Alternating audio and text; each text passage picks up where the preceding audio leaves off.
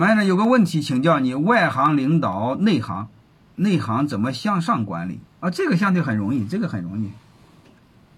嗯，就是我们碰到领导啊，是外行，或者碰到领导你某方面不擅长，某些方面擅长，这个背后确实是向上管理。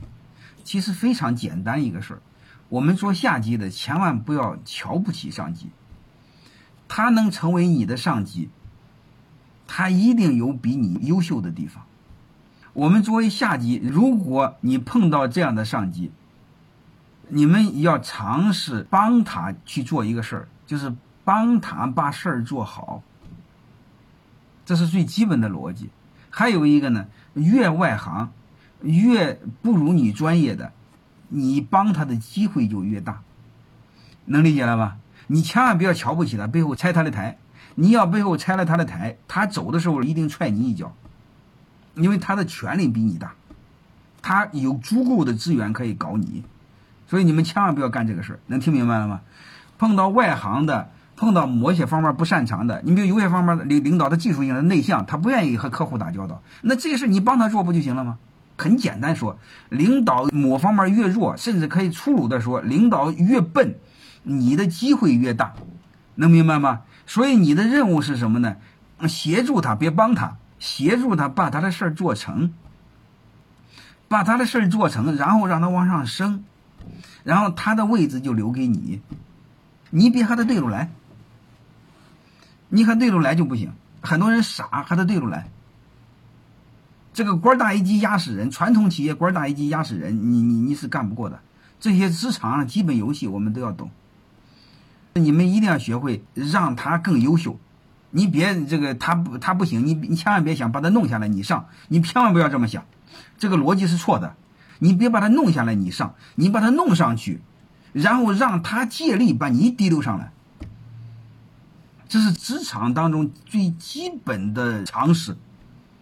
但是我们人有一个毛病，就是对着来，联合几个老臣对着那个新来的领导，这个是不可以的，呃，这个是不可以的。这个你等于你找死。你比如我以前跟你们聊过空降兵，我们草根企业空降兵存活率是很低的，就是高管啊，中层、基层这个还还好一些，特别是我们民营企业、草根企业，空降兵的成功率是一，很低很低的，你可以理解为零。嗯，如果是你们是一帮中层，你老板弄一个高层，你要知道你们这帮伙计是跟老板开疆破土。大江山的功臣老臣，结果弄一个外来的高高在上，而且年薪还是你们的十倍，又是个外行，啥还不懂。按正常人的心理，你们会联合一帮老臣功臣弄他，嗯，甚至你们是老板的同班同学，甚至是什么老板的小舅子，你们根本就不怕弄他，嗯，这就是人性。但你们一定要知道，老板为什么请他？人有一个毛病叫灯下黑，因为他天天看你们，天天看你们，他总认为你们笨。他总认为外来的和尚会念经，这就是人性。就相当于这时候那个空降兵和你们老板是刚刚初恋，嗯，然后你说他初恋女友不好，这等于你找死。这是第一个。第二个呢，这个时候还有一种可能性在哪儿？这帮老臣老板不好意思下手，都是一帮打江山的亲兄弟。这个老板请这个。空降兵来的意思就是借刀杀人。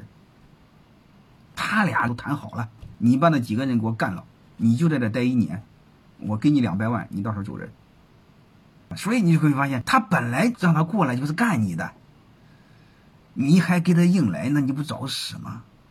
这个套路不对，一个是借刀杀人，一个是真想用他啊。我们就不管那个借刀杀人，相对比如说一那个我们不管，即便是老板真想用这个空降兵。他的成功概率也就百分之一，然后作为你们这帮伙计呢，多数人的常理会联合起来弄他。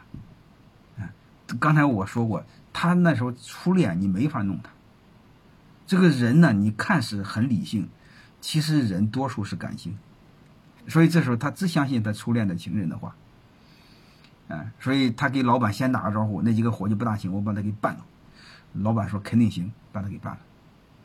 结果你成了刀下鬼了，替死鬼了。嗯，然后过一段时间之后，你发现老板突然发现这伙计真的不大行。那初恋过去了，他不就不初恋了？不初恋感情就没了吗？他发现就回到那个概率上来，空降兵没大有好东西。空降兵在民营企业概率太低，最后他又把他给干掉了。啊，这时候他就迷瞪过来了。哎呀，还是我一帮老弟兄们。啊，嗯第一踏实，第二干事儿，第三不叽歪。哎，又开始重用你们了。但问题是什么呢？问题是有一帮鸟人一定被他干掉了。能听懂了吗？这就是职场游戏，职场政治，这就没治。所以你真正要明白的时候怎么办呢？真来一个空降兵，你配合他啊！别人搞他，别人搞他，你那是别人搞他是别人的事，你配合他！因为你心里明白这个事，这伙计最多待个一年半年，因为他成功概率只有百分之一嘛，对吧？他即便是有百分之一留下来，你配合的那些人和他作对，他最起码能保护你嘛。最好怎么办呢？最好是你在私下里戳击你那个竞争对手和那个高管对着干，然后借着高管的手把你的对手给干掉，这就叫更聪明啊。虽然有点阴，那没办法，职场也是这样。啊，你这叫聪明。所以你看，本来老板想借刀杀他呢，结果你借他的刀杀别人，结果你借他的刀把你的对手都杀完了。过两天，老板发现这伙计还真不是个东西，又把这伙计给开了。这伙计临走的时候，一定给老板说一句话，因为他俩一定会好好好善嘛。到这个层面上都不会撕破脸，能明白了吗？相互给个面子，好好好善，相互给点忠告，其实没大有真的，哎，还装的很真诚的样子。啊，临走时候他说：“你的公司人都不大行，哎，就你还行，就是你比较配合的，就他还行。”结果他临走时候，老板把他杀了。能明白了吗？